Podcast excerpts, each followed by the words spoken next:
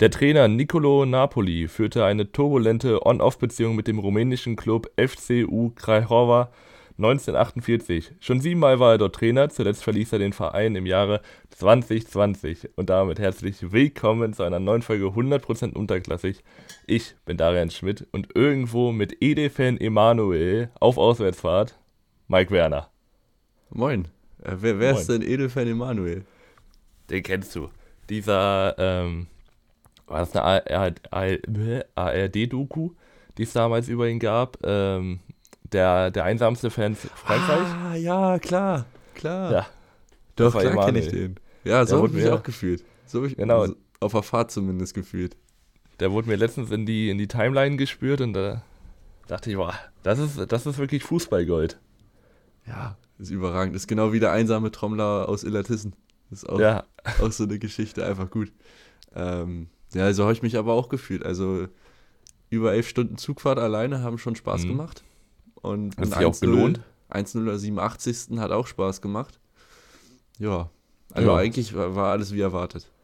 Muss man ja, eigentlich, eigentlich hat sich nichts verändert. Und zum eben gerade genannten Fakt kann man auch eigentlich mit Hertha und Paldada austauschen. Also On-Off-Beziehung Paldada kennt er ja. Ähm, naja, ich hatte auch, ich habe mir, ich lese mir das ja manchmal äh, durch dieses Buch. Und da gab es auch ein Ding mit äh, irgendwie die vierte Generation spielt in diesem Verein. Also immer nach und nach. Und da dachte ich, ja, das ist ja bei Hertha auch nichts anderes, nur dass sie gerade alle zusammenspielen. Ja, dann nochmal in, in 30 Jahren spielt dann vielleicht, ah, vielleicht noch ein bisschen länger, 50 Jahren dann die vierte Generation. Ja. Also da ist wahrscheinlich Benze da, der gerade Trainer. Aber wenn es gut läuft. Weiß es nicht. Ähm, ja, wie, ja, was, was passiert? Äh, ja. Eigentlich nichts. Ja, also, wir sind ein bisschen spät dran mit der Aufnahme, muss man ja mhm. sagen. Also eigentlich ist ja Montag der Termin, der, der sich eingependelt hat.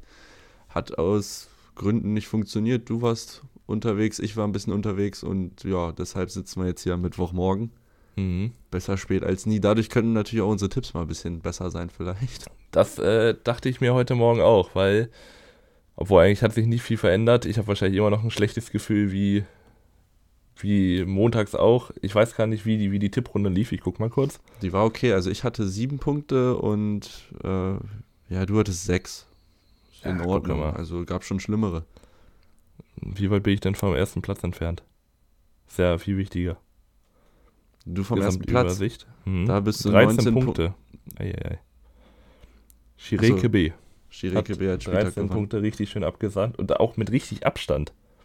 Weil danach kommst du mit sieben Punkten. Weil man auch sagen muss, das 2-2 von äh, Osnabrück, das ist natürlich auch ein Tipp, der war es glücklich in der Nachspielzeit. Und ähm, was haben wir noch? Aber das überfällig. Pauli richtig getippt. Hannover richtig getippt. Ja gut, das sind halt einfach gute Tipps. Ja, Sicherheitstipps. So Kein Risiko. Osnabrück gegen Kaiserslautern in 2-2 finde ich schon. Muss man erstmal tippen.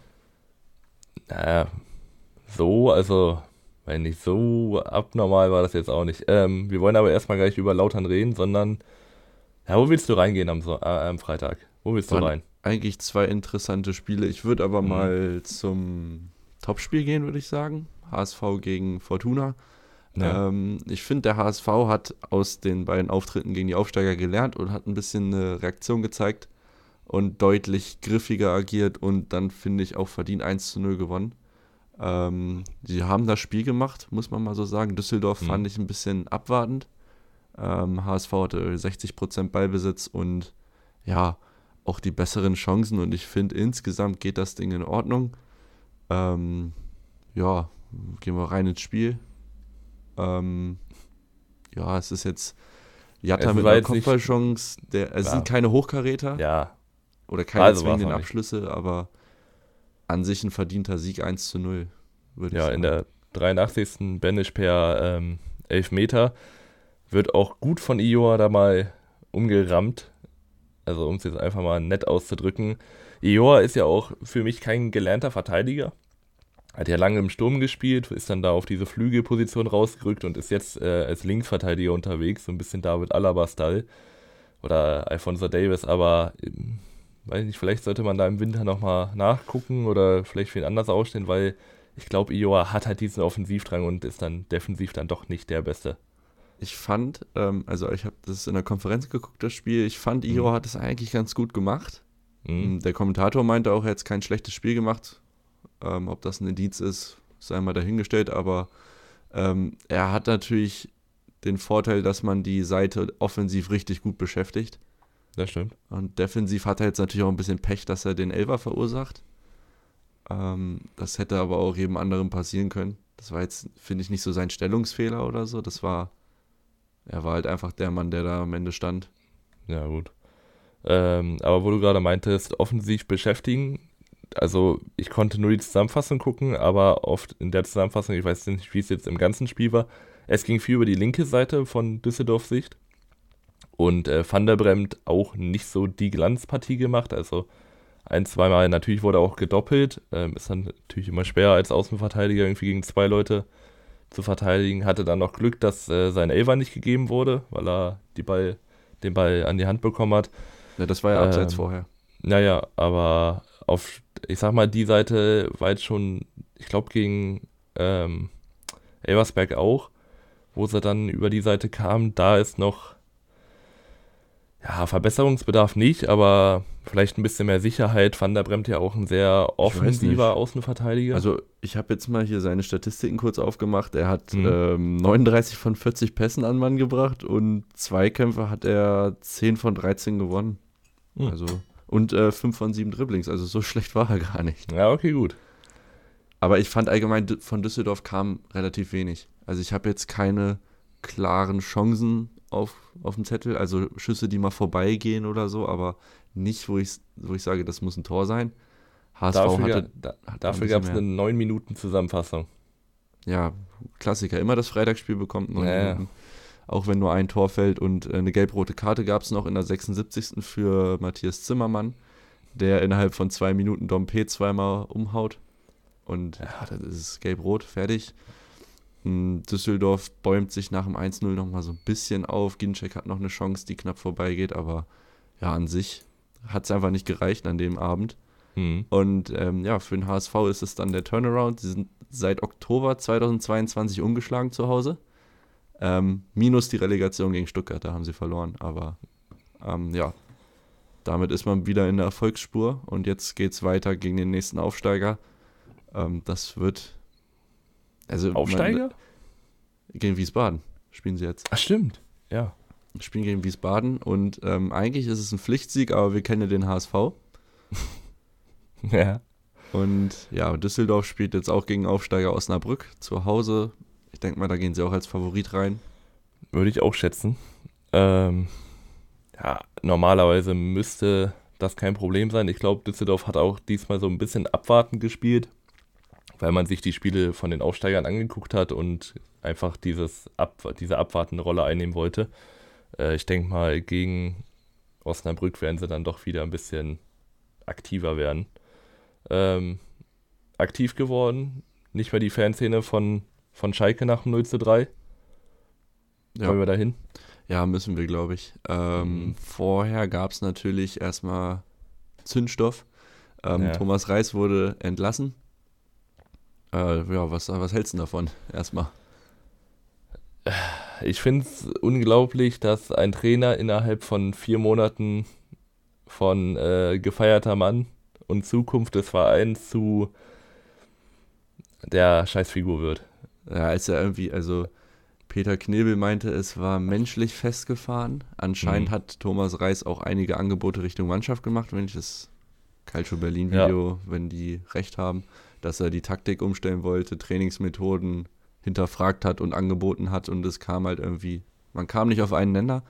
Und ja, ja du hast es schon angesprochen, in sieben Wochen, glaube ich, von gefeiert zu raus. Und Aber ich finde, das Problem bei Schalke ist einfach tiefer. Und ich äh, finde, das Problem ist auch die, die Führungsetage. Ja, ja ähm, Peter Knebel ja auch nur noch Vertrag bis 24. Danach muss man sich echt mal nach was Vernünftigem umgucken. Man hat ja damals, was ich immer noch unglaublich finde, Ralf Rangnick ähm, nicht verpflichten wollen, weil man ihm nicht so viel Macht geben wollte. Was ich überhaupt nicht verstehen kann, weil wenn du Ralf Rangnick in einem kaputten Verein Macht geben kannst, dann kann der, also dann kann er dir da auch was aufbauen. Ähm, und was ich, also ich weiß nicht, viele, viele wollen ihm jetzt so einen, also Reis, äh, so einen Strick draus drehen, dass er zu der Mannschaft hingegangen ist und meinte, ey, ich möchte etwas mit euch verändern, weißt du, weil offensichtlich spielt ihr nicht gut und ich sehe es gerade nicht, also bringt mir Verbesserungsvorschläge.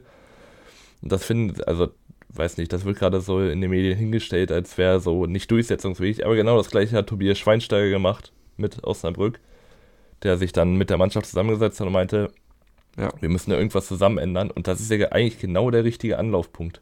Ja, sehe ich auch so. Ich finde einfach auch ähm, Peter Knebel da, also nicht tragbar einfach für so einen Verein. Also die Aussagen, die er tätigt, äh, ich habe da irgendwas gelesen bei Sky irgendwie mit, äh, ja, jetzt überlegt sich jeder, ob er zu dem Sauhaufen hin will, so ja. sinngemäß.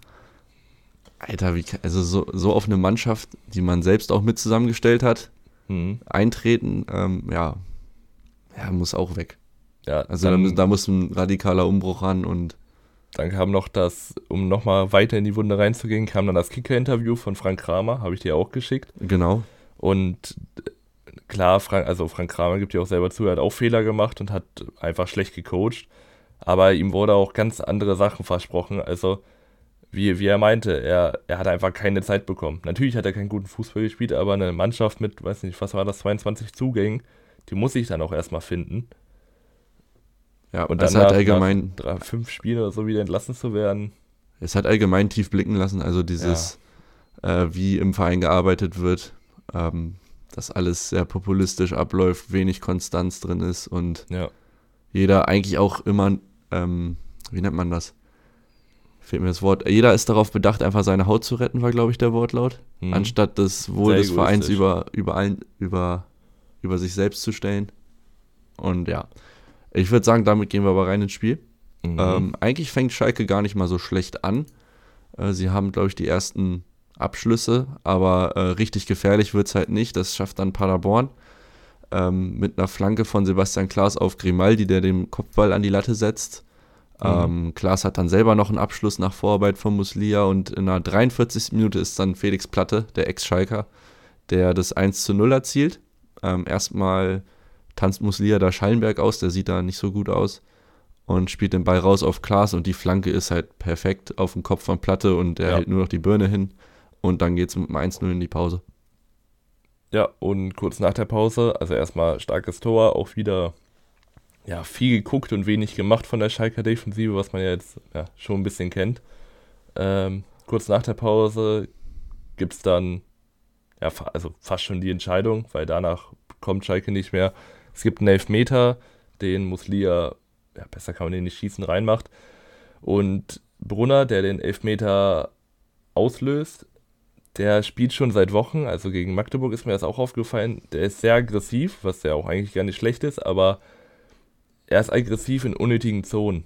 Also alles so fünf Meter vom Strafraum, da zieht er gerne Fouls oder überall, wo eine gefährliche Freistoßsituation entstehen kann, holt sich, ich glaube, gegen, gegen Magdeburg hat er nach zehn Minuten Gelb gehabt, dann gegen ähm, Pauli auch irgendwie nach 25 Minuten. Also er ist unnötig aggressiv, weil er meistens einfach zu langsam im Kopf ist und dann irgendwie versucht durch Zweikampfhärte das wieder auszugleichen. Und dann kommt halt genau sowas raus wie der Elver. Also er ist zu langsam, schubst Muslia, glaube ich, von hinten weg. Ne, Grimaldi was. Äh, Grimaldi ist kein großes Foul, aber es reicht halt. Ja, es, also Grimaldi hat zu dem Zeitpunkt den Ball noch gar nicht kontrolliert und mhm. war noch, also hat noch gar keinen Ballkontakt gehabt. Und ähm, vielleicht wäre ähm, Langer im Tor da auch rangekommen. Ist nicht passiert. Das 2-0 ist dann so ein bisschen der Knockout und ab da ist Schalke wirklich desolat. Also vorne absolut harmlos und hinten halt offen. Ähm, in der 76. ist es dann ein Konter, wo der Ball zu Muslia kommt und der mit einem ja, R1-Kreis, ja. schöner Schlenzer oben ins Eck. Muslia allgemein hat richtig stark gespielt. Ich habe ein paar Zahlen aufgeschrieben. Äh, 85% Passquote, auch 9 von 13 Zweikämpfen als Offensivspieler. Einfach stark. Und äh, ja, auch das äh, 1-0 eingeleitet und ja, die anderen beiden Tore erzielt. Also für mich Man ja. of the Match muss Lea eigentlich die Versicherung, wenn es um Paderborn geht, also ja, eigentlich in jedem Spiel mit der wichtigsten Leistungsträger. Und das 3-0, da, würde ich gar nicht sagen, das war ein Konter, sondern das war einfach, also die haben das ja von hinten rausgespielt. Da kam überhaupt kein Pressing von Schalke, die haben einfach nur zugeguckt, das war wie, ja, Stangen beim Training. Da konnten sie einfach drum herum spielen. Kein einziger Zweikampf wurde da geführt. Und dass man von eigenem Strafraum bis zum gegnerischen Strafraum unbedingt passen kann, das sagt dann auch schon viel über die Schalker Leistung aus. Um sie jetzt einfach nicht zu unterschlagen, in der 98. Minute ist nochmal Kabadai aus dem spitzen Winkel. Da hat die Paderborner Abwehr wahrscheinlich schon ein bisschen abgeschaltet, macht das 3-1, aber dann ist, ist auch relativ schnell Abpfiff. Also, ist auch ein Tor Kategorie Einzelaktion. Da mhm. ist, also Polter legt den Ball ganz gut ab da, aber ja, ja ähm, für Schalke war es einmal ein rahmenschwarzer Tag. Also die Geduld der Fans ist jetzt auch aufgebraucht. Nach dem 3-0 wurde der Support eingestellt. Mhm. Ähm, und ja, man muss sich jetzt wirklich fragen, wie man das jetzt hier langsam rettet. Nächstes Spiel ist zu Hause gegen Hertha, das wird nicht einfach. Und ja, mögliche Nachfolger werden natürlich. Richtungsweisend. Richtungsweisend. Mögliche Nachfolger, die gehandelt werden. Also Sandro Schwarz war so ein Name, der, den ich gehört habe. Der wird es auch, glaube ich. So wie man Schalke kennt. Also es wurde ja auch Van Nistelrooy, glaube ich. Ja, wie auch ähm, Raoul habe ich auch einmal Raoul gehört. hat schon abgesagt. Aber das ist so Wunschdenken, glaube ja, ich. Raoul hat abgesagt, ich glaube Van Nistelrooy auch. Weiß ähm, ich auch nicht, ob das das Richtige wäre. Ist der Robert Klaus von äh, Ja, Robert Nürnberg? Klaus, stimmt. Den gab es auch noch. Ich meine, das wäre natürlich ein relativ junger, interessanter Trainer, den ich persönlich, weil ich nichts von Sandro Schwarz halte, lieber sehen würde als Sandro Schwarz. Dann gibt es natürlich immer die gleichen Verdächtigen wie Bruno Labbadia. Ja, ganz ehrlich, bevor der jetzt wieder, also Labbadia ist ein guter Trainer, hat es auch bewiesen, aber irgendwie in meinem Kopf hat Labbadia nirgendwo langfristig mal ein also, Feuerwehrmann. Ja, ist für mich ein Feuerwehrmann und ganz ehrlich, ein Robert Klaus finde ich da schon sehr interessant. Ja, und ich würde ihn jetzt auch, also so hart es klingt, aber ich würde ihn jetzt auch nicht vorm Hertha-Spiel installieren, weil danach hat man zwei Wochen Pause, um die Mannschaft kennenzulernen, um neue Sachen zu üben. Und beim Hertha-Spiel, wenn er da verliert, dann ist direkt schon wieder so eine schlechte Stimmung drin. Ne? Deswegen würde ich ähm, dem Interimstrainer jetzt ja, noch das eine Spiel lassen. Vielleicht funktioniert es ja auch mit ihm auf einmal. Ja, aber vor der, also vor der Länderspielpause würde ich persönlich keinen kein Trainer ranholen, aber Schalke macht ja eh seinen eigenen Mist. Also die Spiele nach der Pause sind Karlsruhe und Hannover. Ähm, oh. Ja, man muss halt irgendwo jetzt mal Punkte holen. Ist halt, führt halt kein Weg dran vorbei. Ja. Ja, und damit, ja. Abgehakt und wo willst du hin? Nach Karlsruhe oder Hannover? Ich hätte eine andere Überleitung gebaut, aber okay. ja. Paderborn spielt gegen Eintracht nächste Woche. Äh, wir gehen nach Karlsruhe, das war relativ schnell, relativ mhm. schnell abhandelbar. Ähm, ja, Karlsruhe macht grundsätzlich das Spiel gegen Kiel. Ähm, sie haben mehr Ballbesitz, mehr Zweikämpfe gewonnen. Wohl, die Spielanteile waren relativ ausgeglichen, aber sie haben halt vorne überhaupt keine Gefahr entfacht. Und so ist es dann, ähm, die sind es die Kieler, die eiskalt zuschlagen per Doppelschlag. 24. Minute ist es ein hoher Ball auf Nikolai Remberg, der ein gutes Spiel gemacht hat, ja. der sich da richtig entschlossen durchsetzt gegen ähm, Marcel Franke. Und ja, der Ball kommt zu Pichler und der nimmt den Ball an und schiebt ihn an Dreves vorbei ins Tor 1-0.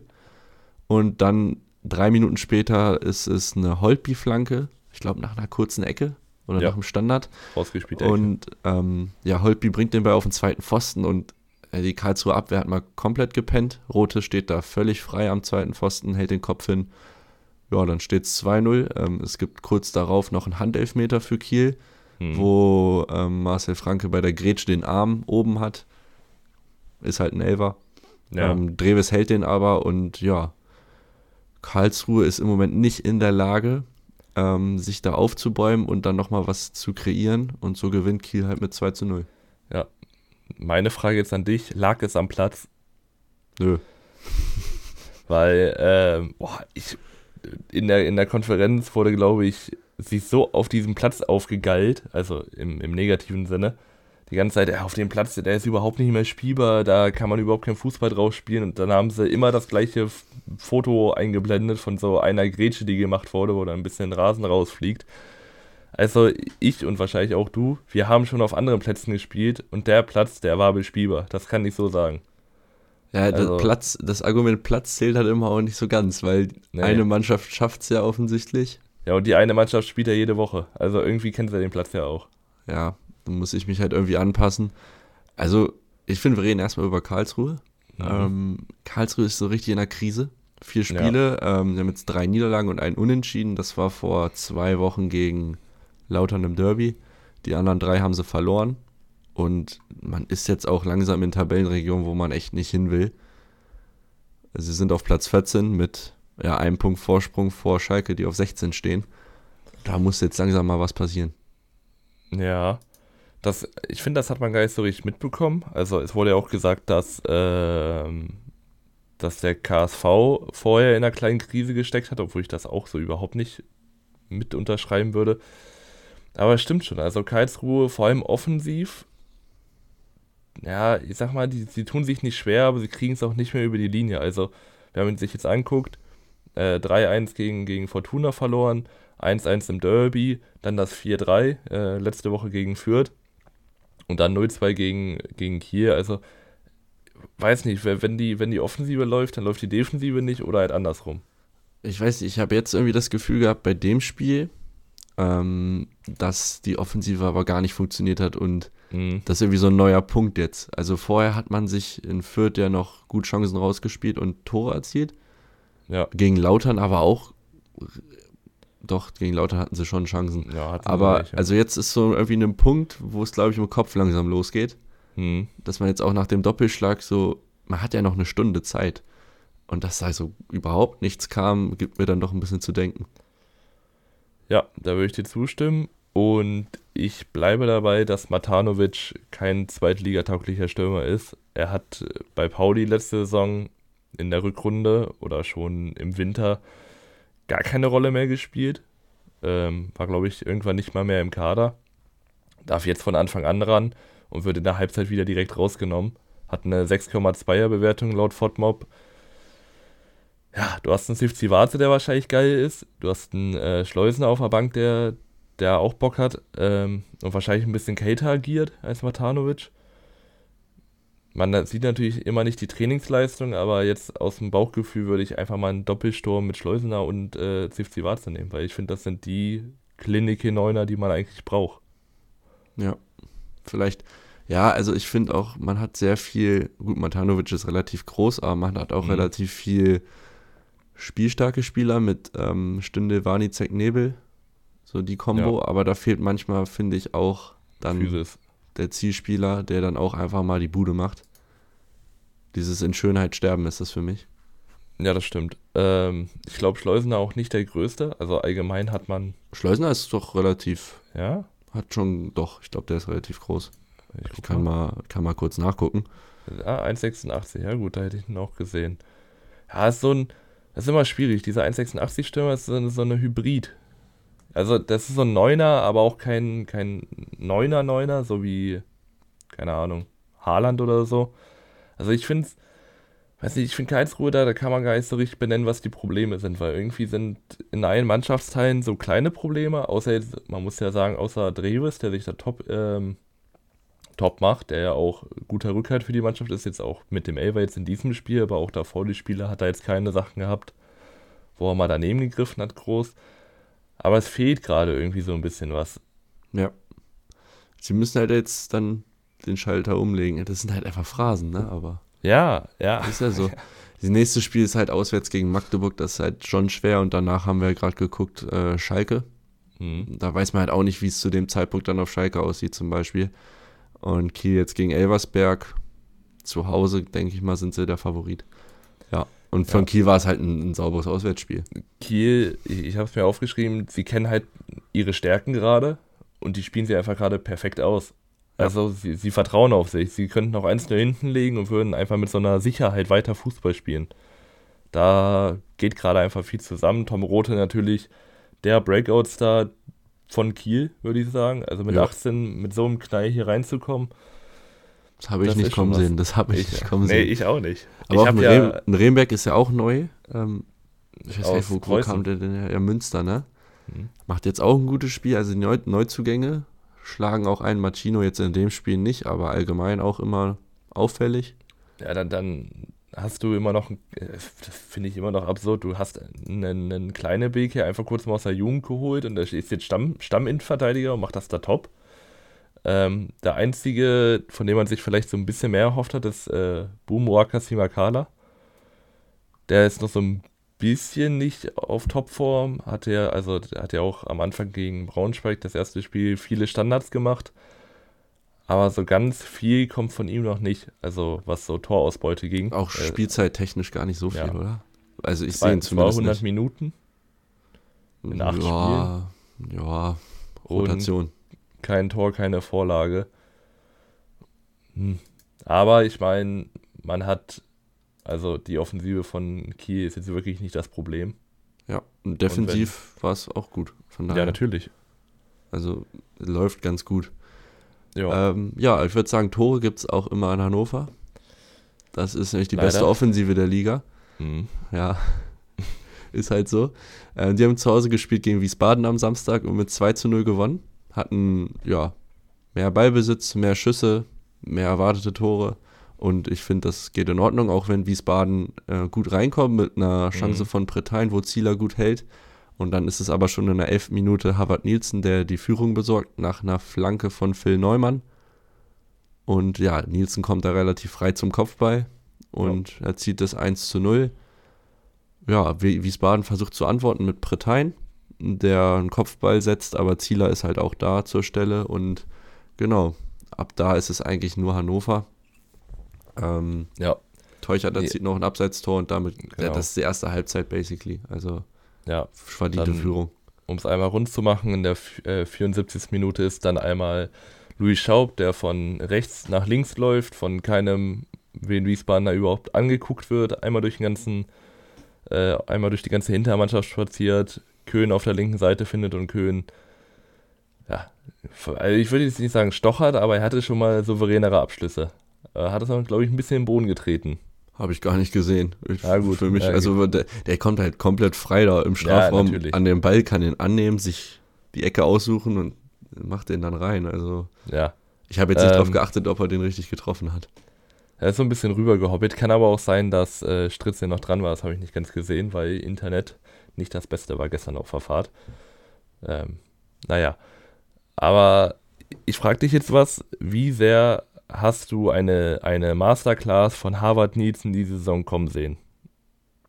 Mm, Nee, habe ich nicht kommen sehen. Ich habe aber auch kommen sehen, dass er irgendwann wieder funktionieren wird. Also, er findet so langsam in seine Form wieder zurück. Hm. Er hat ja, ich glaube, eine Katastroph Katastrophenrückrunde, kann man schon sagen, denke ich, Ja. Gespielt. Und jetzt trifft er halt auch wieder, hat drei Saisontore jetzt nach acht Spielen. Das ist absolut akzeptabel. Damit, wenn du es hochrechnest, kommst du dann auf 12, 13 Tore oder so. Hm. Das wäre doch absolut ausreichend. Und ähm, ja, profitiert, ich glaube, er profitiert auch ein bisschen von seinen Nebenleuten gerade, dass es bei allen ganz gut läuft. Stimmung ist gerade gut. Ja. Ja, und dann fällt auch der ein oder andere mal vor den Fuß, denke ich mal. Und das so holt er sich das Selbstvertrauen halt und dann kann er halt auch auf jeden Fall weiterhelfen.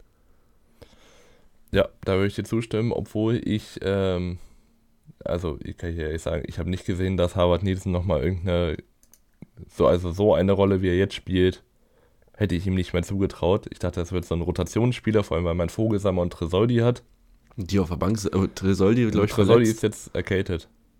Ja, erkältet, Aber- war nicht im Kader. Vogelsammer auf der Bank finde ich auch krass. Ja, also ich sag mal, man, man weiß gar nicht, wohin damit, weil äh, einerseits ist es natürlich super gut, dass du, dass du solche Leute noch auf der Bank hast, aber du möchtest ja auch, dass sie spielen. Ja. So, Und wird ja auch nicht ganz billig sein, denke ich mal. Ja, eben. Äh, man hat auch noch, also es ist ja absurd. Du hast ja einen Moroja, der letzte Saison mit einer der, der, ähm, der Startelf-Spieler war. Dann hast du einen Brooklyn Eze für eine Million geholt, der ist auch nur Bankwärmer.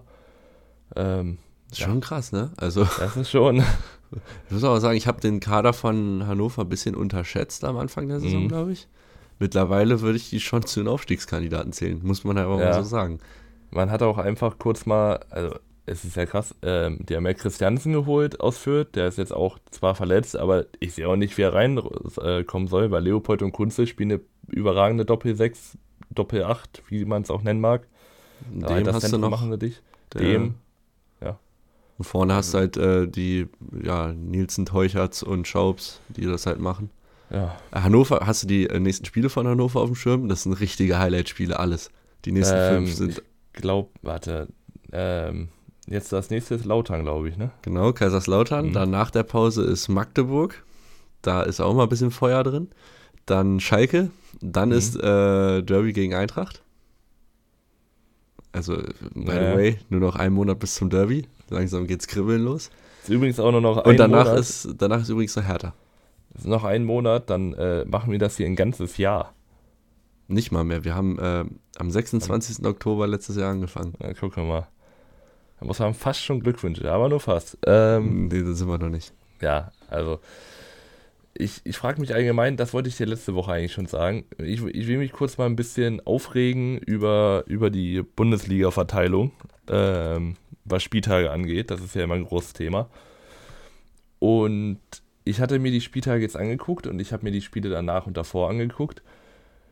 Und es ist unfassbar, wie diese drei großen Pissvereine, also Entschuldigung, ha Hamburg, Schalke und Hertha, nur die Topspiele kriegen. Also das ist ja. Verkaufen sich halt gut. ja, aber ich meine, jetzt, jetzt diese oh, wow, genau diese Woche nicht. Das ist natürlich mein ganzer Case hin. Wer spielt ähm, denn diese Woche im Topspiel? Lautern. Lautern, äh, ja, Nürnberg. St. Pauli äh, gegen Nürnberg. St. Pauli gegen Nürnberg. St. Pauli hat aber auch das zweite hintereinander. Ich ja, weiß genau. auch nicht. Ich mal, und letzte Woche, also jetzt die, die wir gerade besprechen, da hättest du locker mal äh, Hamburg Fortuna als Topspiel machen können was finde ich gerecht gewesen wäre. Nein, Hertha ist wieder drin. Aber gut, da wäre Hamburg auch wieder. Es ist Nürnberg, Magdeburg wäre auch ein Topspiel, finde ich, gewesen. Im Max-Morlock-Stadion, besser geht's nicht. Dann, ähm, ich glaube, vor zwei Wochen war es. Also, ich, Lautern, Hannover ist jetzt auch für mich ein Topspiel. Und, ähm, warte. Hier war es nicht. Was denn?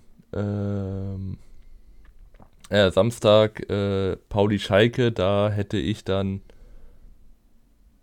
Was hatte ich denn dann gemacht? Fortuna Hannover, ja.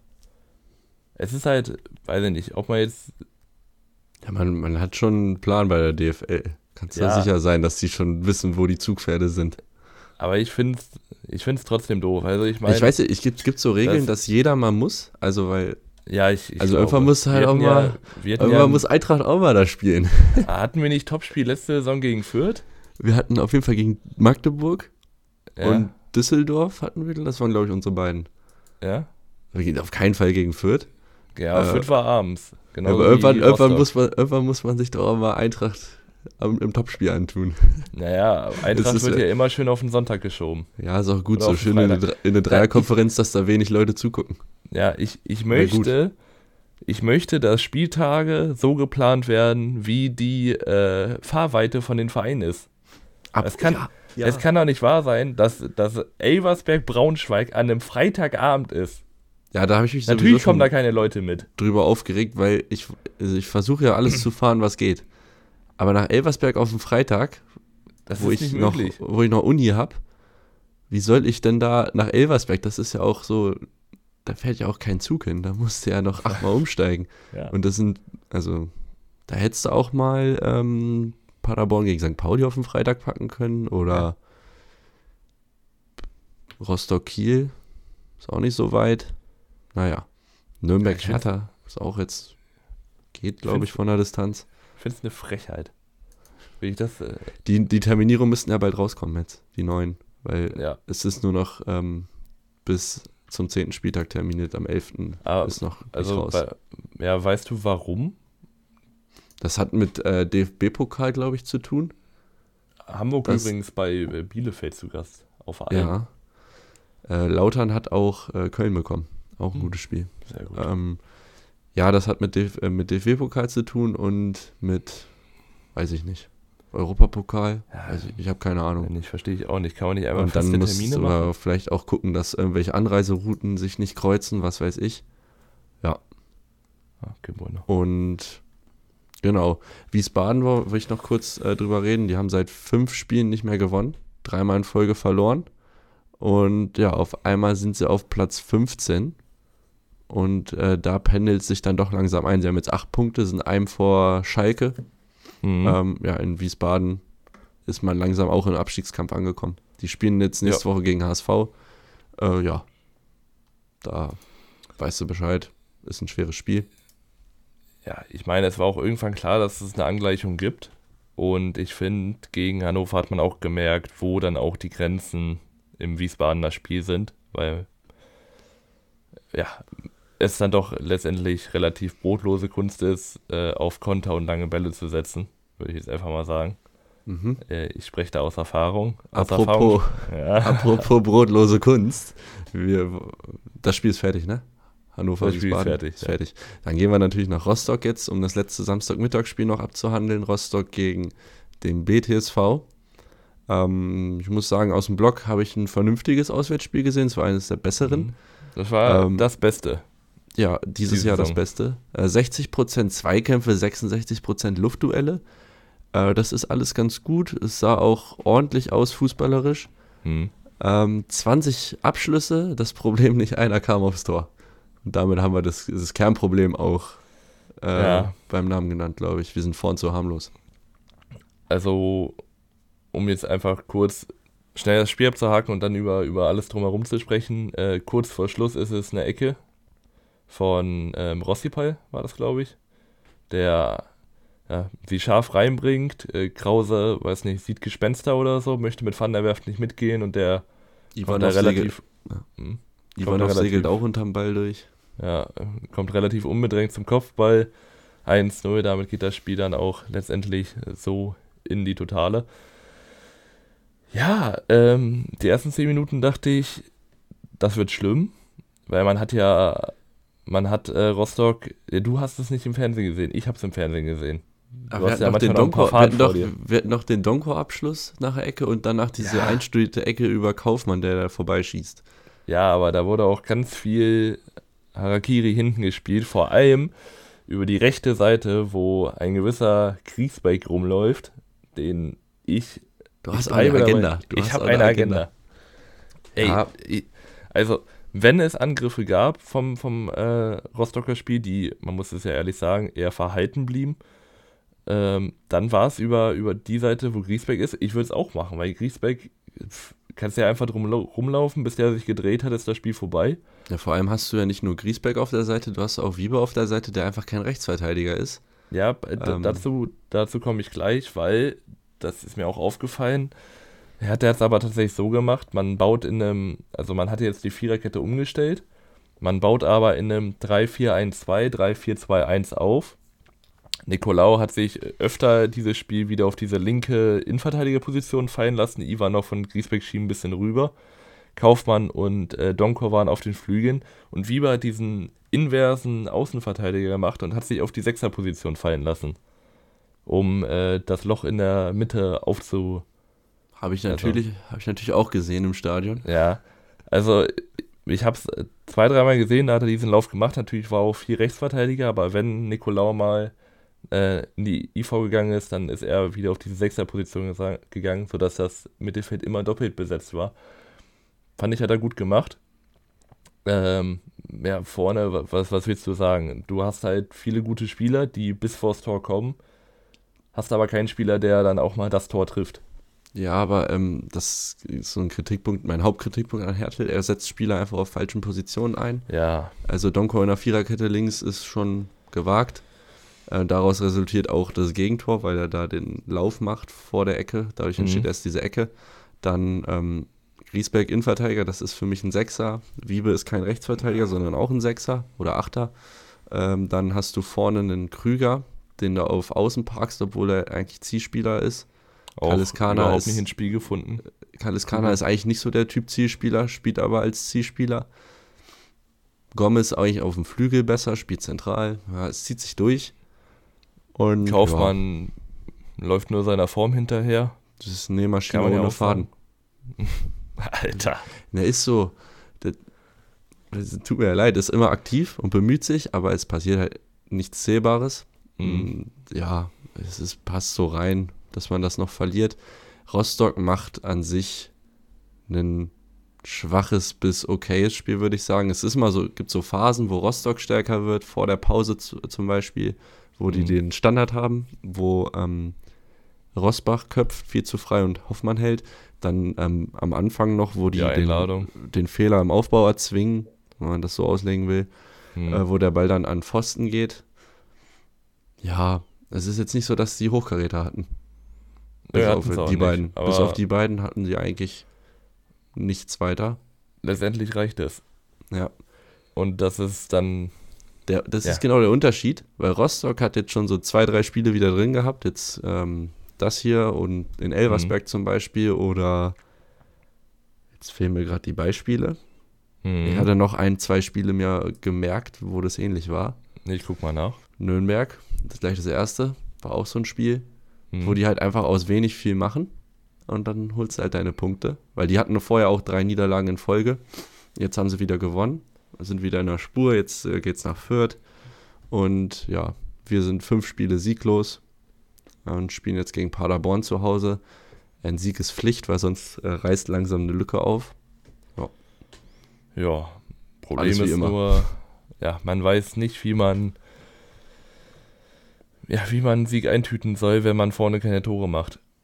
Also das ist ja, ich meine, man hat, ich, ich muss ja echt sagen, Kaleskana hat gebraucht, um, um diese Zielspielerrolle anzunehmen. Hat er auch nicht so umgesetzt, wie man es gerne hätte. Aber er hatte dann im Laufe der Partie echt gute Chancen, auch rausgespielt. Auch, also jetzt nicht, dass er den Abschluss findet, sondern dass er andere zum Abschluss bringt. Problem ist halt, es, es bleibt weiterhin, es ist der Abschluss. So, warum Kaufmann überhaupt noch spielen darf, der, ich glaube, nach zwei Pässen von Kaleskana im Rückraum einen Meter vom Torwart steht und dann sich noch beschwert, dass Kaleskana ihn nicht anspielt. Ähm, eingewechselte Philipp und, und Armin, zwei sehr gute und aktive Spieler, haben das, finde ich, auch sehr, sehr gut gemacht. Armin äh, hat richtig Tempo reingebracht nach vorne, auch im Umschaltspiel, auch sehr aggressiv gegen den Ball. Und Kaufmann ist halt irgendwie, man, man merkt, dass er frustriert ist und das, äh, Ich finde, ich finde, es ist mal an der Zeit, mal ein bisschen durchzutauschen. Also offensiv Mhm. einfach mal einen Philipp und Armin jetzt gegen Paderborn reinzubringen, dass sie mal auch ein bisschen mehr Zeit bekommen als immer nur 20 Minuten. Weil Ja. dann da hast du halt auch begrenzt Einfluss. Und ja, das sind so meine Änderungen. Plus halt ähm, Wiebe ins Mittelfeld, beziehungsweise Rittmüller dann Das- vielleicht auf Re Rechtsverteidiger oder die Marx. Saison nicht mehr passieren. Ja, ich habe die Hoffnung auch so ein bisschen aufgegeben. Es reicht mir ja schon, dass Wiebe überhaupt spielen darf, weil ich immer noch, also ich habe lieber, lieber Wiebe auf dem Feld als Wiebe nicht auf dem Feld und da ist mir auch relativ egal, wo er spielt.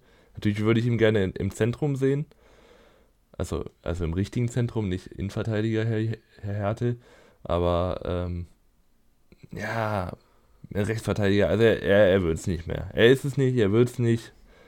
Das ist kein Rechtsverteidiger. Nee, Natürlich ist nicht. er ja auch nicht. Ja. So, Muss er auch nicht sein. Wird halt da nur eingesetzt. Und Krause bei allem Willen, aber der Mann lebt halt auch sehr viel von Zweikampf und Leidenschaft und bringt aber auch leider nur bedingte Zweitklassigkeit mit.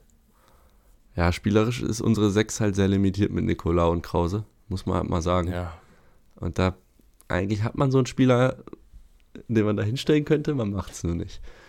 Ja, aber wir sind ja nicht die Trainer, was wollen wir machen? Er wird sicher was bei, bei denken. Mhm. Und ja, damit, ich glaube, wir haben alles gesagt. Weiter geht's. ja, es ist immer relativ die gleiche Kost, die bleibt. Ähm, Ja, ähm, wir gehen zu einer Mannschaft, die eingespielt ist. Also absolut Ja. eingespielt, wo es auch gut läuft, wo jeder weiß, was der andere macht. Und ja, so gewinnt man auch gegen Hertha BSC mit 2 zu 1 St. Pauli. Da- warte, da darf ich, darf ich. In äh, Berlin, also Berlin wurde geschlagen von der Saat des Teufels. Boah. ja, Saad war ein sehr guter Spieler. Er hat Äh, einen guten Job gemacht. Hast du, hast du das ganze Spiel gesehen oder Nee, hast du ich bin- nur Zusammenfassung? Ich bin noch nach Hause gekommen von der Mhm. Auswärtsfahrt und dann konnte ich die zweite Halbzeit gucken. Gut, weil Saad war nicht nur ein guter Spieler, das war der beste Spieler mit ganz viel Abstand auf dem Platz an diesem Tag. Es ging jeder Angriff über ihn. Er hat, ihn überhaupt nicht in den Griff bekommen. Und in der 25. Minute ist dann genau auch dieser Saad, der sich durch drei Leute durchsetzt, auch viel Begleitschutz dabei. In die Mitte spielt zu Eggestein, der schön aufdreht, ihn aufs Tor bringt und Ernst kriegt ihn noch mit dem Fuß pariert. Und im Nachfassen ist es dann Eggestein, der den Ball über die Linie drückt. Dann gibt es noch eine strittige Szene kurz vor, ähm, kurz vor Halbzeitpfiff. Äh, es wurde auf Elva entschieden, wurde dann von Dennis Eitegin zurückgenommen. Äh, unser VR-Liebling Mike Werner, was sagst du dazu? Ja, ich habe die Szene heute das erste Mal gesehen in der Zusammenfassung. Mhm. Finde ich okay, den zurückzunehmen. Ich, ich mag es nicht, bei jedem Kontakt den Elver zu geben. Ja. Der, der, Kontakt ist halt echt, der ist minimal. Also für mich ist, ich finde, man muss auch nicht bei jedem Kontakt, ja, vielleicht ja, fällt man hin, aber man muss auch nicht bei jedem Kontakt Elfmeter geben. Ich kann da, damit leben. Ich habe ja auch, also letzte Woche gesagt, dieser Tabakovic-Elber ist für mich eine Frechheit, dass er da einen minimalen Kontakt hat gegen Kiel und dann da sich benimmt, als wäre er angeschossen worden hier ist es, finde ich, eine andere Szene, weil es wurde genau die Szene nicht reingeschnitten, die für mich im Kopf gesagt hat, das ist ein Elver, weil es gab eine Szene oder ein, eine Einstellung der Kamera, die ist genau frontal zu Smiths Knie, also da, hinterm Tor mäßig. Und dann sieht man, dass äh, Buchalakis Smith trifft durch die, durchs Wackeln des Knies und dadurch fällt er halt.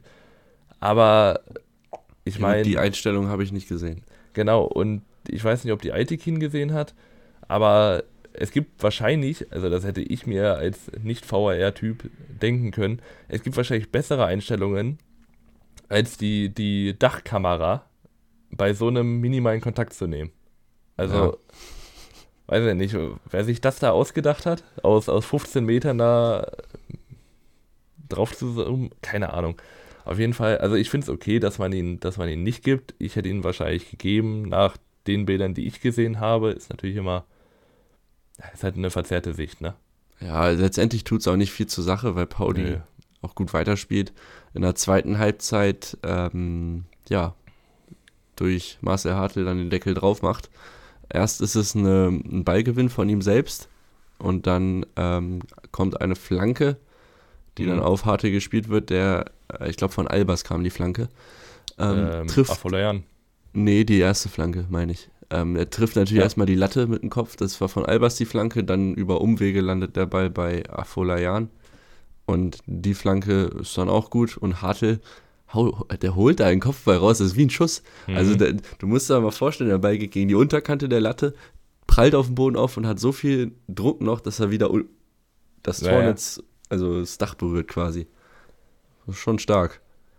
Ja, ich fand es allgemein stark, dass äh, Harte mit 1,77 einen Kopfball drücken kann, obwohl du einen Oliver Kempf und äh, Toni Leisner in der Mitte hast. Ja, zweimal hintereinander. Also, weiß ich nicht. Um äh, natürlich jetzt Herthas Tor nicht zu übergehen, es ist ein Pressing in der 83. Minute durch Buchalakis, der sich den Ball auf links erobert, spielt in die Mitte auf Derry Sharehand. Und er macht das ja doch relativ solide. Aber Pauli spielt das mit so einer Leichtigkeit runter. Also selbst nach dem 2-1 hatte man nicht das Gefühl, dass Hertha hier irgendwie zurückkommen kann. Ähm, natürlich waren dann die Fans angezündet und es wirkte im, im Fernsehen auch so, dass die Mannschaft diesen Aufschwung mitnimmt, aber äh, also Pauli hat das ja mal mit einer Leichtigkeit da zu Ende gespielt, das war echt unfassbar. Pauli marschiert gerade ein bisschen. Also die haben Pauli, jetzt gegen Kiel gewonnen, gegen was war denn danach? Ähm, jetzt stehe ich auf dem Schlauch. Also ich glaube, drei Siege in Folge müssten es sein. Schalke geschlagen. Auch keine leichten Dinger, ne? Kiel, Schalke, mhm. Hertha. Ähm, zu Saat nochmal äh, 70% Erfolgsquote beim Dribbling, also 7 von 10. Vier wichtige Pässe, 9 von 17 Zweikämpfe als offensiver, ich sag mal eher dribbellastiger Spieler ist das absolut gut. Mhm. Also sehr gut. Und Marcel Hartl blüht auch immer mehr auf wieder. Und ja, da mache ich mir keine Sorgen um Pauli. Die spielen jetzt ähm, gegen Nürnberg nächstes, äh, nächstes Wochenende. Und ja, für Hertha fand ich, war so, hat so ein bisschen gezeigt, wo Hertha steht. Also gegen, gegen Truppen wie, ich sag mal, Eintracht oder mhm. das fällt mir, fällt mir gerade nicht so ein. Ein anderes Beispiel. Gegen uns reicht es. Ja, gegen, reicht aber auch gegen für die Leute, meisten. Leute wie uns reicht es. Es reicht aber gegen, für die meisten gegen uns. Ähm, nee, wenn, wenn man auf qualitativ einfach schwächere Mannschaften trifft, da, da gewinnt man schon, würde ich sagen. Hm. Und in Kiel haben sie auch gewonnen. Kiel ist aber ein bisschen besser als wir. Aber wenn man dann gegen so eine richtig gefestigte Truppe spielt, äh, dann ja. wird es eng. Und dann ist es dann auch einfach diese Eingespieltheit und diese Gefestigkeit, die noch ein bisschen fehlt bei Hertha, glaube ich. Mhm.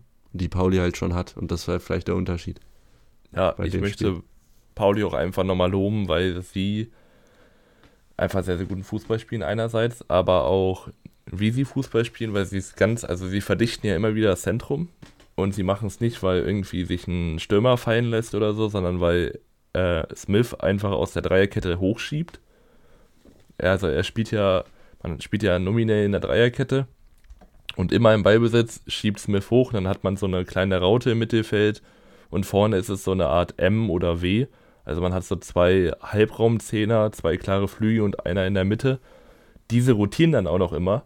Und äh, dann weiß man auch nicht, okay, kommt er jetzt, also kommt er jetzt oder geht er in, den, in die Tiefe? Also, äh, weiß nicht, du hast drei, äh, du, nee, du hast fünf Leute vorne in der letzten Reihe, die dir das Leben einfach schwer machen und sich immer anders anbieten und du bist halt unausrechenbar dadurch. Es ist wirklich schlimm. Und Hertha hat es eigentlich gut gemacht. Es gab eine Szene, die mir doch ähm, ja eigentlich genau das gezeigt hat, was Hertha machen wollte. Sie haben sehr, sehr dicht in einem äh, dichten Block verschoben. Also wenn äh, Pauli den, den äh, Ball in der Mitte hatte, dann hat Hertha wirklich manchmal bis zum 16er ähm, reingeschoben. Also sodass die Außenverteidiger auf 16er Kante waren. Und was dann Pauli super gemacht hat, bei rausspielen und dann das Ganze wie eine, äh, wie ein, wie ist das denn? So ein Akkordeon Ziehharmonika. auseinanderziehen. Ziehharmonika? Ziehharmonika?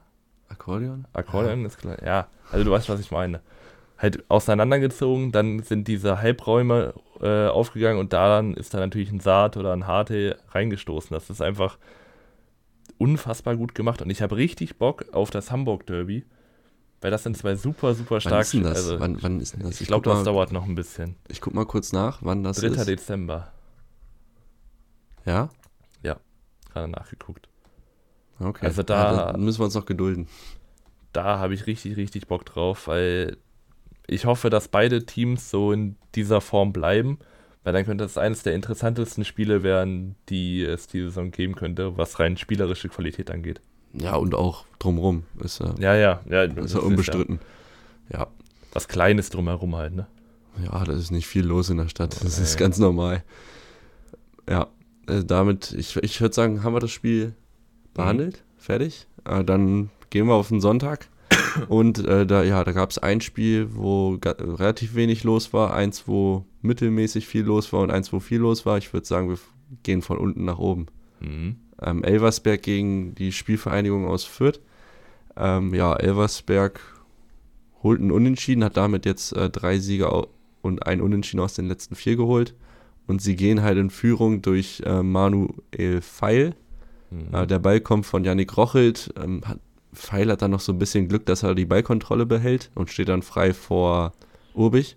Ja. Und der Ball ist dann drin. Und ja, Fürth braucht aber gar nicht lange mit der Antwort. 14. Minute ist es ein Steckpass von Robert Wagner. Und Rigotta mit seiner Klasse, die er hat, nimmt den Ball direkt. Und ja, besser kannst du nicht platzieren. Unten rechts keine Chance für Christoph.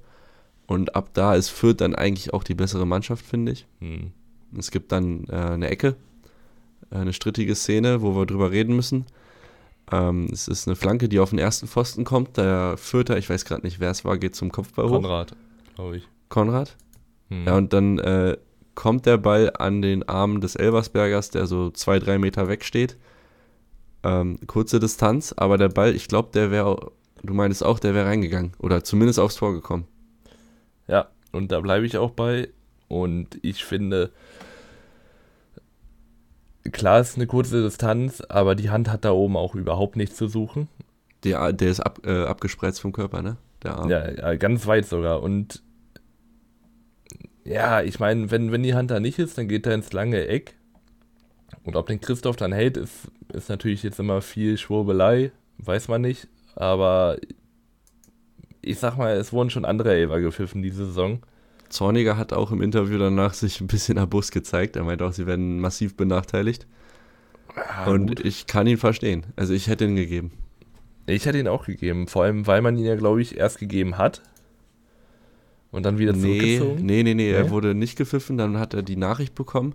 By the way, das, also, ich, wir reden jetzt wieder drüber. Ja, ja. Ähm, Also die Ansage ist, bei einer klaren Fehlentscheidung wird eingegriffen. Das heißt, wenn eingegriffen wird, heißt ja automatisch, die Entscheidung, die getroffen wurde, die war falsch.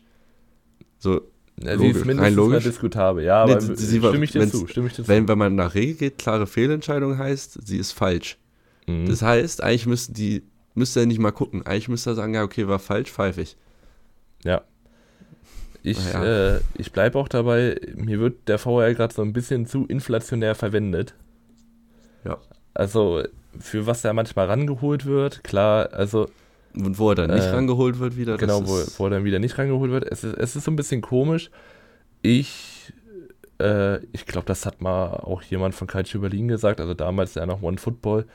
Ich fände die Idee geil, ähnlich wie beim Football, dass du halt eine Flagge sozusagen werfen kannst und sagen kannst, ich möchte jetzt, dass das kontrolliert wird. Da wird eine es Challenge. kontrolliert. Genau. Und wenn es dann nicht kontrolliert wird, ja, hast du Pech gehabt. Und du hast irgendwie zwei, zwei oder so. Ja, es gibt, also es gibt ja die Regel, hm. oh, ich, ob das jetzt Basketball oder Football ist oder ob das bei beiden gleich ist. Bei Basketball gibt es das auch. Ja, ich weiß nur cool. nicht in welcher Form. Wenn du die Challenge hast und du liegst falsch. Dann, dann hast du, glaube ich, Jahresabzug beim Football. Ich glaube, beim Basketball hast du dann dein Recht verloren ne, zu challengen. Ah, okay. Ähm, und wenn du halt Recht hast, hast du halt weiterhin das Recht, ja, Einspruch einzulegen. Das wäre eigentlich, finde ich, ein Ansatz. Ja, und so, so würde man ja den VAR erstmal entlasten. Man würde den, den, diese Stimmung nicht rausnehmen, äh, bei Torjubeln zum Beispiel, weil, keine Ahnung, so Tor fällt, es ist abseits, der Linienrichter hat es nicht gesehen, der VAR sieht es und sagt dann ja, und hat dann natürlich die Zeit, um es schon mal zu checken und alles und könnten sagen, pass auf, wenn jetzt gleich eine Challenge kommt, dann könnten wir sagen, jo, ist abseits und das Spiel kann direkt weitergehen. Weißt du? Ja, muss man vielleicht mal in einer, wenn wir bei Länderspielpause, können wir mal ausführlicher über sowas ja. diskutieren. Ja, wir, also, wir, diskutieren zu oft darüber. Ja, ähm, wir können das ja mal einmal einen Lösungsvorschlag erarbeiten in einer, in einer Länderspielpausenfolge. Können wir.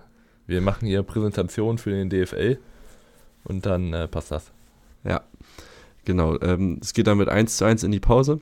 Und mhm. ja, zweite Halbzeit muss man sagen, fehlt beiden Mannschaften so ein bisschen der letzte, die letzte Energie, der letzte Wille, da noch groß was zu machen. Es gibt noch einen Kopfball von äh, Petkov, den Christoph hält. Äh, ja, Elversberg bringt gar nichts mehr zustande nach vorne und ja, damit 1-1 unentschieden. Ja, ja hat sich für Elversberg ist genauso okay. angefühlt, wie es auch war. Ja, für Elversberg ist das also 10 Punkte aus den letzten vier Spielen. Ist richtig gut. Und Fürth hat jetzt äh, letzte Woche gegen Karlsruhe gewonnen. Hm. Und jetzt gegen Auswärtspunkt. Und ja, demnächst spielen sie gegen Hansa zu Hause. Und Elversberg muss nach Kiel. Also das sind jetzt ja, die beiden Aufgaben. Ja, kann man nicht viel zu sagen gerade, glaube ich. Nö.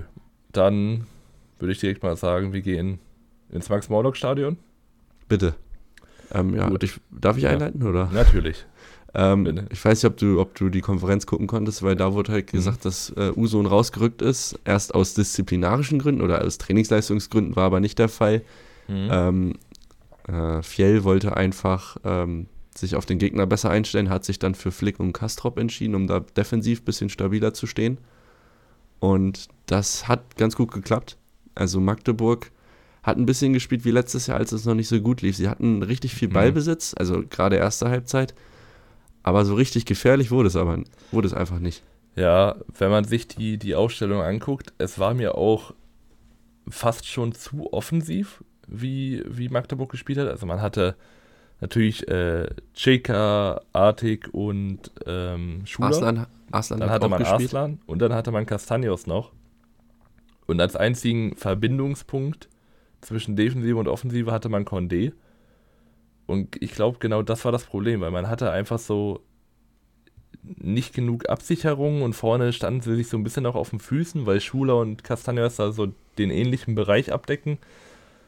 Es war schwierig. Und ja. Nürnberg hat es auch gut gemacht. Also erste ja. Halbzeit gibt es eigentlich keine.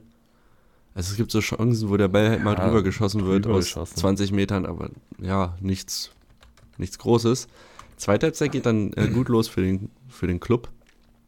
Also für den, für den Nürnberger Club. Da gibt es ja. auch dieses, dieses, äh, dieses äh, Techtelmechtel zwischen äh, Nürnberg und Magdeburg, dass äh, wer denn der Club ist. Also, also der Club ist. Da wollte ah. Magdeburg ist ja letztes Mal mit, äh, hat irgendeine Club-Choreo, glaube ich, gehabt. Weil der Club ja schon, ist es Nürnberg? Machen wir uns jetzt Feinde in Magdeburg? Ja, ich, Wenn du also, den Club sagst, dann denkt die Mehrheit schon an Nürnberg, würde ich behaupten. Ja, ich würde es auch sagen. No disrespect an Magdeburg. Ja. Mm, ja, jedenfalls Nürnberg kommt gut aus der Pause. Ähm, es ist ähm, Max Müller-Deli, der den Ball rauslegt auf Goller, der flach vorbeischießt und dann kurz danach ähm, ist es Jamra, der eine Flanke bringt auf Lowcamper und der hält halt einen Kopf rein und der Ball schlägt im langen Eck ein und es ist das 1 zu 0 für Nürnberg. Mhm. Schöne Flanke von Jamra. Und ab da ist Nürnberg für mich dann die bessere Mannschaft, sind aktiver. Magdeburg kommt irgendwie nicht so richtig ins Spiel rein. Nee. Und äh, dann haben, ja, Nürnberg, damit. Genau, Nürnberg hat noch einen Konter, den sie zum 2-0 veredeln. Vorher aber, ja, klares Handspiel für, von, von Deli. Finde ich auch absolut okay, den zurückzunehmen. Möchte ich noch einwerfen, letzte Aha. Woche war dieses Handspiel nicht strafbar. Ja, naja. Es ist vielleicht nicht ganz vergleichbar, die Situation, aber irgendwie auch ähnlich. Also ja. aus kurzer Distanz wird der Ball an die Hand gespielt. Ja, aber er, hat, also er kontrolliert ja den Ball schon krass mit der Hand, muss man sagen. Ja, vielleicht bin ich auch gerade ein bisschen befangen, aber. Ja, bist du auch. Mich nervt's. ich will nee, auch nur mal einen ähm, Elfer haben. Ich will doch nur mal einen Elfer haben. Ja, ich, ich hätte auch gerne mal einen. Ich glaube, wir hatten die Saison noch keinen, ne? Nö, aber wir bewerben uns ja auch nicht viel mit unseren äh, ja, 0,3 genau, Sekunden im Strafraum. Strafraum kommt, dann äh, gut. Du hast angesprochen, Magdeburg ähm, kommt nicht wirklich rein, auch wegen dieser Doppelsechs mit Flick und Kastrop. Und alle reden über Usun. Ich möchte über Kastrop reden, weil ich den Spieler unfassbar gut finde. Und der, der spielt so unterm Radar, der spielt im Schnitt eine 7,0 Bewertung, was sehr, sehr solide ist, als nicht auffallender Sechser. Hat letzte Saison ja noch notgedrungen diese LV gegeben. Jetzt spielt er wieder auf äh, Mitte, im Mittelfeld und macht das richtig gut. Ich habe mir mal was rausgeholt, FBref hier die, ähm, sag ich mal, die Quelle, äh, gegen den Ball vor allem. Also er ist besser als 94% auf seiner Position in äh, gewonnenen offensiven Zweikämpfen. Da führt er 5,2 im Schnitt. Das ist ja, super solide, also richtiger Pressing, ähm, 6er, 8er. Und er ist in den Top äh, 16% bei raumgewinnendem Ballbesitz. Also holt er den Ball auch relativ zügig wieder zurück. Schnell wieder in die gegnerische Hälfte und nächsten äh, Konter, oder nicht Konter einleiten, aber nächsten Angriff einleiten. Ähm, ah nee, Raum, ja, genau, raumgewinnender Ballbesitz natürlich auch. Ähm, Vertikalität im Spiel. Genau, dass er den auch tragen kann. Und bei FPREF wurde er verglichen mit Manuel Ugarte, der ist gerade für 80 Millionen zu PSG gewechselt. Ich hätte dann lieber äh, Jens Kastrop genommen, weil der wahrscheinlich nur 2 Millionen kostet und eigentlich genau die gleichen Attribute, außer vielleicht die Passqualität, die er ein bisschen anpassen könnte, bei äh, 69% in dem unteren 30%. Aber sonst ist das ein sehr top Spieler, auch 20 Jahre alt. Also ich finde den, find den prima. Ja, habe ich nichts hinzuzufügen. Finde ich schön vorgetragen, sehr frei gesprochen. Bilder, Bilder, Bilder benutzen ist, ist ein bisschen schwer, aber ja. Ich muss mich auch mal reinlesen in FBref. Muss ja, da, das, das ist gar nicht mal so schwer und ich finde. Äh, ich ich habe es einfach noch nicht gemacht. Ja, ja, gut. Ich muss aber, aber mal reingucken. Du siehst relativ auf einen Blick, was das ungefähr für ein Spielertyp ist. Und Kastrop macht ja so ja, mäßig die Drecksarbeit, um andere Spieler in Szene zu setzen. Und das finde ich gut, weil, also von dem kriegt man ja auch nicht so viel mit. Ich dachte auch bis gestern immer noch, dass er Linksverteidiger ist. Ja. Hab dann gesehen, dass er jetzt schon länger Sechser wieder spielt. Ich finde, Nürnberg hat ein relativ spannendes Mittelfeld damit. Ähm, mhm. äh, wenn der Uso, noch reinpackt, Uso und Kastrop, äh, Mats Müller-Deli. Er, ich gucke das jetzt nach, ob der Mats oder Max heißt. Ich kann mir das Mats. nicht merken. Florian Flick ist auch äh, erst 23. Also ja. gehört der Nürnberg? Der ähm, von Schalke. Ich glaube, wir haben ihn nochmal ausgeliehen. Ich gucke kurz. Mats Möller-Deli heißt äh, übrigens. Nee, haben sie gekauft. Dann haben die ein richtig geiles Mittelfeld für die Zukunft. Also wenn du Kastrop, Usun, Flick ja, und man noch hat, einen Möller-Deli als Erfahrenen dazu.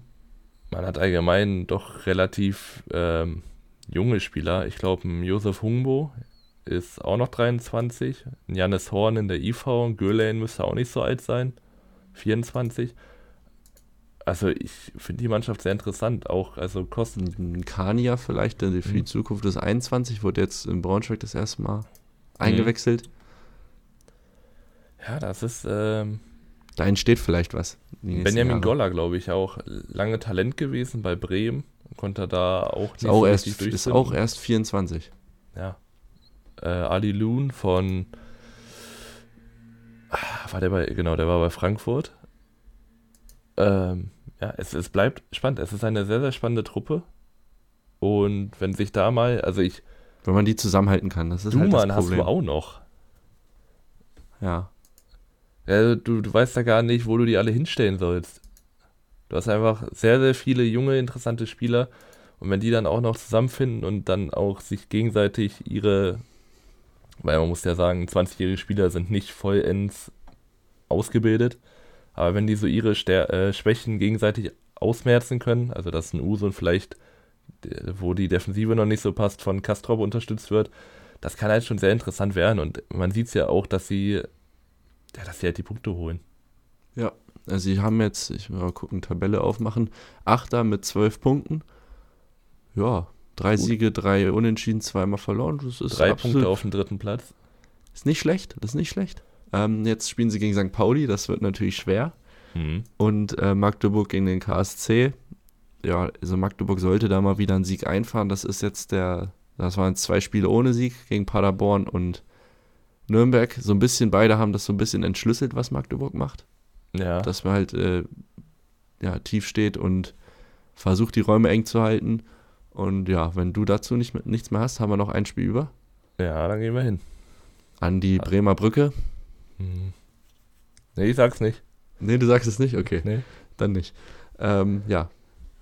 Lautern spielt äh, auswärts gegen den VfL Osnabrück und es war ein sehr wildes Spiel. Also laut ähm, Bundesliga.de hatte Lautern einen XG-Wert von 5,33. Natürlich auch zwei Elfmeter drin. Ja. Ähm, da musste nochmal 1,5 abziehen circa. Aber selbst und, dann. Ja, 32 Schüsse, 13 davon aufs Tor. Ähm, Osnabrück macht aber auch kein schlechtes Spiel. Ähm, es geht los mit einem Elfmeter, den ähm, Tachi gegen Grill rausholt. Und äh, ja, Kraus vergibt den Elber und den Nachschuss, den hält Grill beides Mal. Sehr überragend. Mhm. Gegen ja. seinen Ex-Verein übrigens. Ich möchte übrigens diese Elfmeter, weil Ball vorbeigelegt, ich finde, die sollten verboten werden. weil wenn Grill ihn nicht trifft, ist der Ball Meter im Aus. Ja, selber schuld. Ja, okay. Selber, selber schuld. Ja, aber das, das, also ich meine, das sieht man ja öfter, dass der Ball einfach nur weggeschossen wird. Dann nimmt man den Kontakt überragend mit und, ach, keine Ahnung. Das ist dumm vom nee. Torwart. Naja, na, warum das denn? Wenn er, wenn er den Ball nicht wegschießt, dann, dann hat er den Ball am nicht, Fuß. Willst du nicht geben, oder? Nee, aber es, also, ich meine, der Kontakt ist da, aber der Kontakt wäre nicht da, hätte er den Ball normal am, am Fuß geführt. Ja. Ja, gut, jedenfalls, der Elfmeter ist ja auch nicht drin. Hm. Und Osnabrück antwortet per Doppelpass zwischen Engelhardt und Wulf. Und Engelhardt ist dann der, der den Ball zum 1-0 ins Tor befördert. Und da ist, ab da beginnt Osnabrücks äh, stärkste Phase. 37. Minute fault dann Redondo Wulf im Strafraum und es gibt Elfmeter für Osnabrück. Hm. Cuisance macht es besser als Kraus und trifft zum 2 zu 0. Und ab da dachte ich, Osnabrück geht, gewinnt das jetzt hier. Ja. Weil die sahen wirklich gut aus und dann mhm. vor der Pause, ist es vielleicht auch so ein Knackpunkt, gibt es die das Ecke ist, von äh, Tobi Raschel und News steht im Fünfer wirklich frei. Ich glaube, der hatte die ganze Zeit keinen Gegner. Nee. Und der Kopfball. Der, der lange, lange Grill beschäftigt. Ja. Auch schon schwierig, wenn, also wenn du jemanden als Gegenspieler, als Torwart bei dir hast, dann holst du dir immer einen zweiten Innenverteidiger ran, damit ja. er dich so ein bisschen wegbeschäftigt. Hat er nicht gemacht, wurde ihm dann im hinten raus dann zum Verhängnis. War aber auch viel Wille von Nihus, weil er ist ja so in Rücklage, musste er den köpfen, weil er ja nach hinten gelaufen ist. Der war nicht ähm, einfach. Ich glaube, Aldini am Pfosten kriegt ihn auch nicht mehr weggeschossen. Dann schießen sich nur noch selber ins Tor. Und in der zweiten Hälfte ist es wirklich Einbahnstraße, Sackgasse. Also. Ja, also wir können jetzt nicht jede Chance aufzählen. Also nee, das grundsätzliche Prinzip war der Ball geht raus von Tobias Raschel auf äh, Puchac. Pura, Purac? Wie heißt der? Timotheus, ne? Timotheus. Ähm, ja, der bringt die Flanke auf ähm, Ragnar Ache. Und, äh, und der ja, köpft und scheitert an Grill. So, das, ja, das oder dabei zweite geht vorbei. Oder einmal gab es noch eine Szene, wo Nihus wirklich einen, einen Zauberpass aus dem Fußgelenk holt und Ache findet per Kopf, wo Grill dann auch wieder hält. Ähm, ja, da möchte ich einmal sagen, mir gefällt richtig, also ich sehe jetzt, was Lautern schon vor äh, vier Monaten gesehen hat, als sie Mhm. Transfers gemacht haben. Man hat einfach einen starken Kopfballspieler vorne geholt. Und, Und was braucht man Flanken. dafür? Wir brauchen einen, der flankt. Und Puchac, ich, ich liebe den Spieler. Gefällt mir so gut mittlerweile. Der Typ hat äh, 8 von 14 Flanken an Mann gebracht, 75% Dribblingsquote, also 3 von 4 und äh, 9 Key Passes als Außenverteidiger. Das war stark. Finde ich richtig gut. Ähm, Raschel gefällt mir auch echt gut im Mittelfeld. Ähm, weiß nicht, ich äh, mag die Truppe mittlerweile. Mhm. Und ähm, ja, sie schaffen es aber nicht, den Ausgleich zu erzielen und niemand müsste dann das 3 zu 1 für Osnabrück machen, weil er ja, auf einmal frei vor Kral auftaucht Ja. und den Ball einfach mal vorbeischießt. vergibt. Äh, Da, das ist halt das Ding. Ab da wusste, glaube ich, jeder Osnabrücker, äh, das könnte noch gefährlich werden hinten raus. Ja, Übrigens in Rostock, in Rostock stand ich auch. Und ich wusste, als die, Ecke, als die Ecke gab für Hansa, ich wusste, die ist drin. Ich wusste es. Ich, ich habe sie bei der Flugkurve gesehen. Im, Im Fernsehen hat man so richtig gesehen, wie der sich noch reindreht. Da dachte ich, oh, der kommt jetzt so im Fünfer runter. Hoffmann geht nicht raus. Ja, da war er drin. Ähm, allgemein ging es dann so ein bisschen los für Osnabrück zu bröckeln, weil man hatte einen verletzten Diakite, der da mit, mit Halbverband gespielt hat. Das war so geil. Das war Also habe ich noch nie gesehen, für alle, die es nicht, nicht. gesehen haben. Ähm, also Osnabrück hatte schon fünfmal gewechselt und Diakite hat sich halt verletzt. Irgendwie an den Rippen. Am Schulter, an der Schulter. Schulter, Rippe, keine Ahnung. und der wurde dann Was bandagiert. gemacht? Man nimmt den rechten Arm, packt ihn an den Körper, also Arm war auf jeden Fall angelegt Mhm. und macht einmal um den ganzen Körper Tape oder ja, Ja. Verband halt rum und er konnte seinen rechten Arm einfach nicht mehr bewegen. Der war einfach dran. Ja, also spätestens da hatte man schon das Gefühl, okay, jetzt, jetzt so ein Das bisschen. ist, let, das ist letzte Rille. Also wenn Ja, so das ist wirklich. Und es sollte ja eigentlich noch schlimmer kommen, weil kurz vor Schluss gibt es nochmal den Elfmeter für, für Lautan. Ähm, den, also Tomiak wird ja im Strafraum einfach nur weggehauen. Das war, ich sag mal, ungestüm. War es Tomiak? Ja. Nihus? Ja, ich habe die Szene gar nicht mehr Also, vor Augen. Wo er, er läuft in den Strafraum rein, Entsteht. kriegt den Kontakt und, und fällt dann auch. Und wie kläglich man einen Elver vergeben kann, wie Terence Boyd, das habe ich seit langem nicht mehr gesehen. Also ohne Druck, nicht ins Eck, sondern so ganz leicht nur von der Mitte abweichend in die linke Ecke.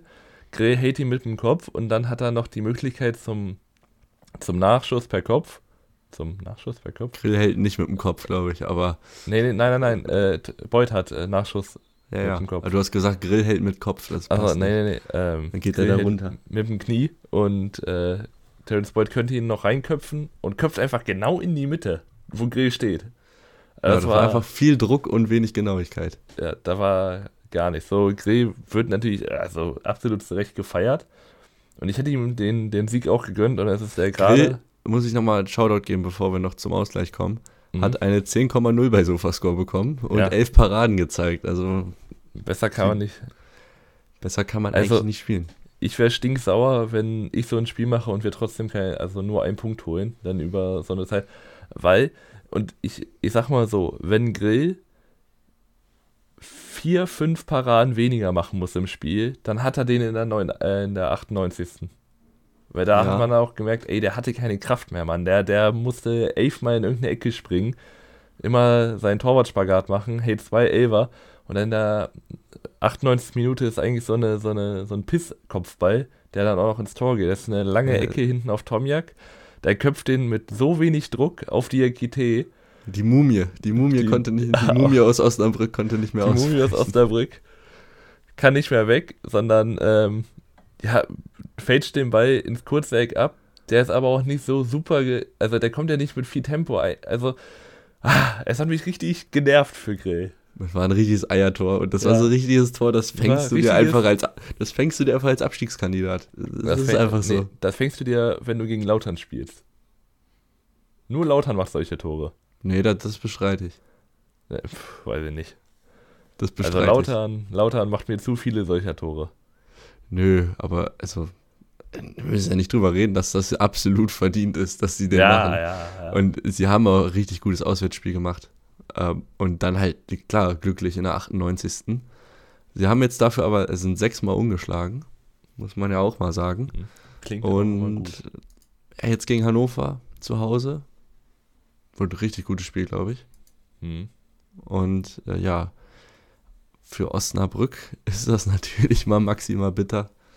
Aber auch da, wenn man, also ich glaube, im ersten Moment tut es weh, den, den Mhm. Ausgleich. Aber wenn man sich dann überlegt, vor zwei Wochen haben sie in Hannover 7 zu 0 verloren und wussten, jetzt geht's gegen Hamburg und Kaiserslautern. Und du sagst denen vorher, ihr holt vier Punkte.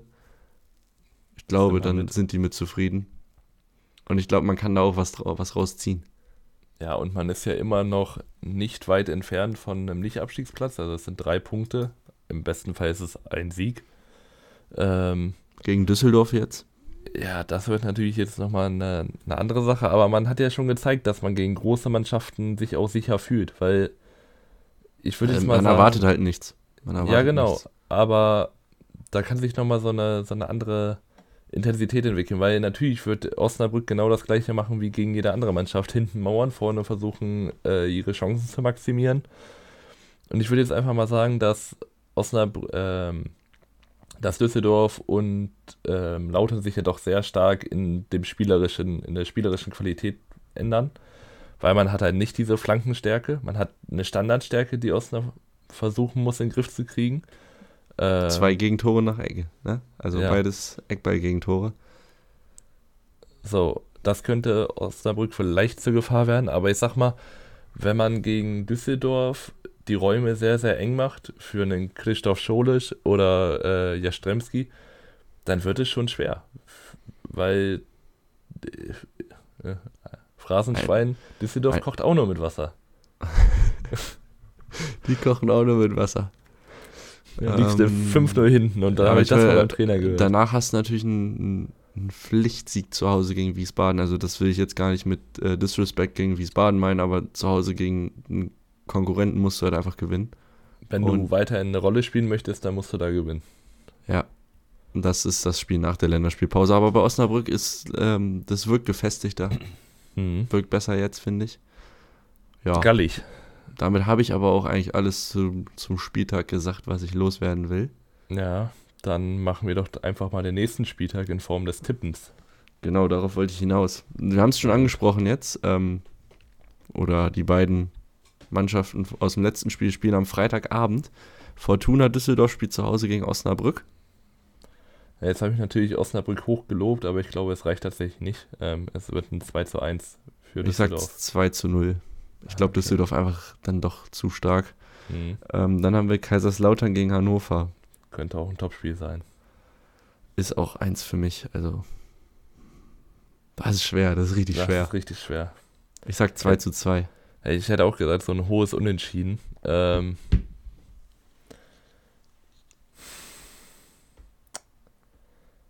Lautern. Lautern gewinnt 3 zu 2. Okay. Dann haben wir den Samstag Magdeburg gegen Karlsruhe. 1 zu Boah. 0 Magdeburg. Ich sag 1 zu 1. Ja, okay. Dann, Fürth hat Rostock zu Gast. Boah, das sind schwierige Spiele schon wieder. Ist für mich ein 2 zu 1 für Fürth. Ich glaube, ich, ich glaube, Fürth ist mal wieder. Ja, ich möchte jetzt Fürth auch mal sehen. Also, Ja. weißt du? Die müssen Ich jetzt glaub- auch mal. Hansa hat mich nicht überzeugt letzte Woche. Nee. Und damit und Fürth, glaube ich, zu Hause könnten sie es schaffen. 2 zu 1. Er sagt 2 zu 0. Ähm, Wien Wiesbaden begrüßt den Hamburger Sportverein. Ja, ich habe einen folgenden äh, Plan für das Spiel. Also, ich glaube, der HSV geht in Führung. Dritter Absteiger in Äh, mit 2 zu 0 kriegt dann, den Ansch äh, kriegt dann den Anschluss. Und ich glaube, ein Konter in der Nachspielzeit zum 3 zu 1 für den HSV. Gut, ich, ähm, Klingt plausibel, oder? ja, er sagt 0 zu 4. Weil Okay. Wiesbaden muss jetzt auch mal hier Dings vorgezeigt kriegen. Unter die Das geht- Räder das kommen. geht nicht, ja, mal richtig.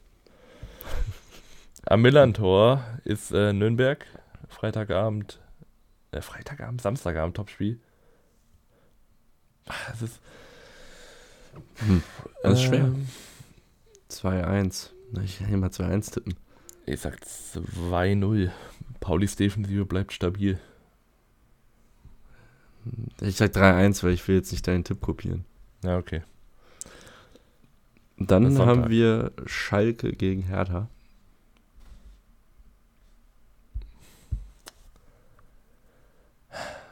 Null zu 2. Ja, will ich fast mitgehen. Ähm, 1 zu 3. Schalke ist halt Tabakovic. gerade relativ unvorhersehbar, weil du nicht weißt, kommt noch wer jetzt oder. Ja, ich glaube, gegen Also Trainer werden sie richtig auseinandergeschraubt. Es könnte auch eklig werden. Schalke ist für mich eine Wundertüte gerade. Kann ich nicht Weil- viel. Also, Weil wenn ich sehe, dass Kaminski einen Tabakovic und einen Cedric Brunner einen Fabian Reese verteidigen soll, dann kriege ich Kopfschmerzen.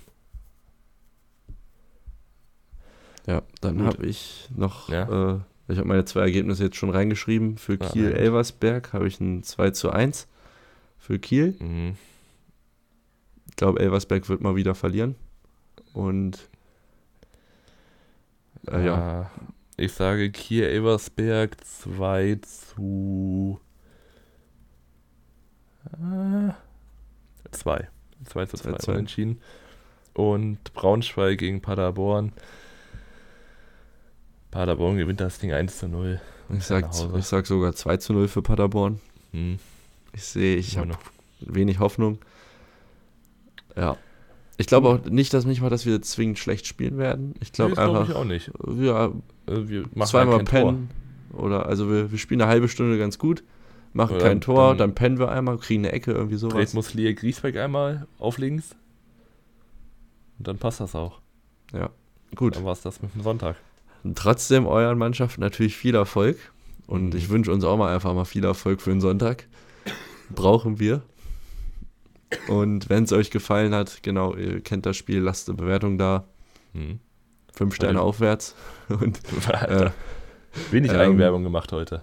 ja, wir haben noch keine Werbung gemacht. Auf Instagram könnt ihr uns folgen. 100% unterklassig, Prozent ausgeschrieben und Twitter 100 unterklassig. Und Mhm. ja, von meiner Seite war es das. Damit kannst du das letzte Wort haben. Ja, es wird so langsam kalt, deswegen viel Erfolg, dass ihr nicht krank werdet, im Gegensatz zu mir. Und ähm, viel Erfolg, dass äh, die Tee- und Kakaosaison wieder losgeht. Du hast dich gut geschlagen mit deiner Ja, Erkältung. gut, ne? ja. Ähm, ja, und damit sage ich Tschüss. Ciao. Schatz, ich bin neu verliebt. Was?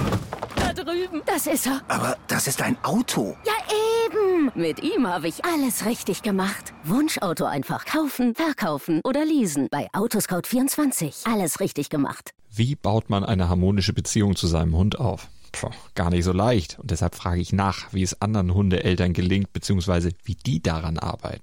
Bei Iswas Dog reden wir dann drüber. Alle 14 Tage neu mit mir, Malte Asmus und unserer Expertin für eine harmonische Mensch-Hund-Beziehung, Melanie Lippisch. Ist was, Dog? Mit Malte Asmus. Überall, wo es Podcasts gibt.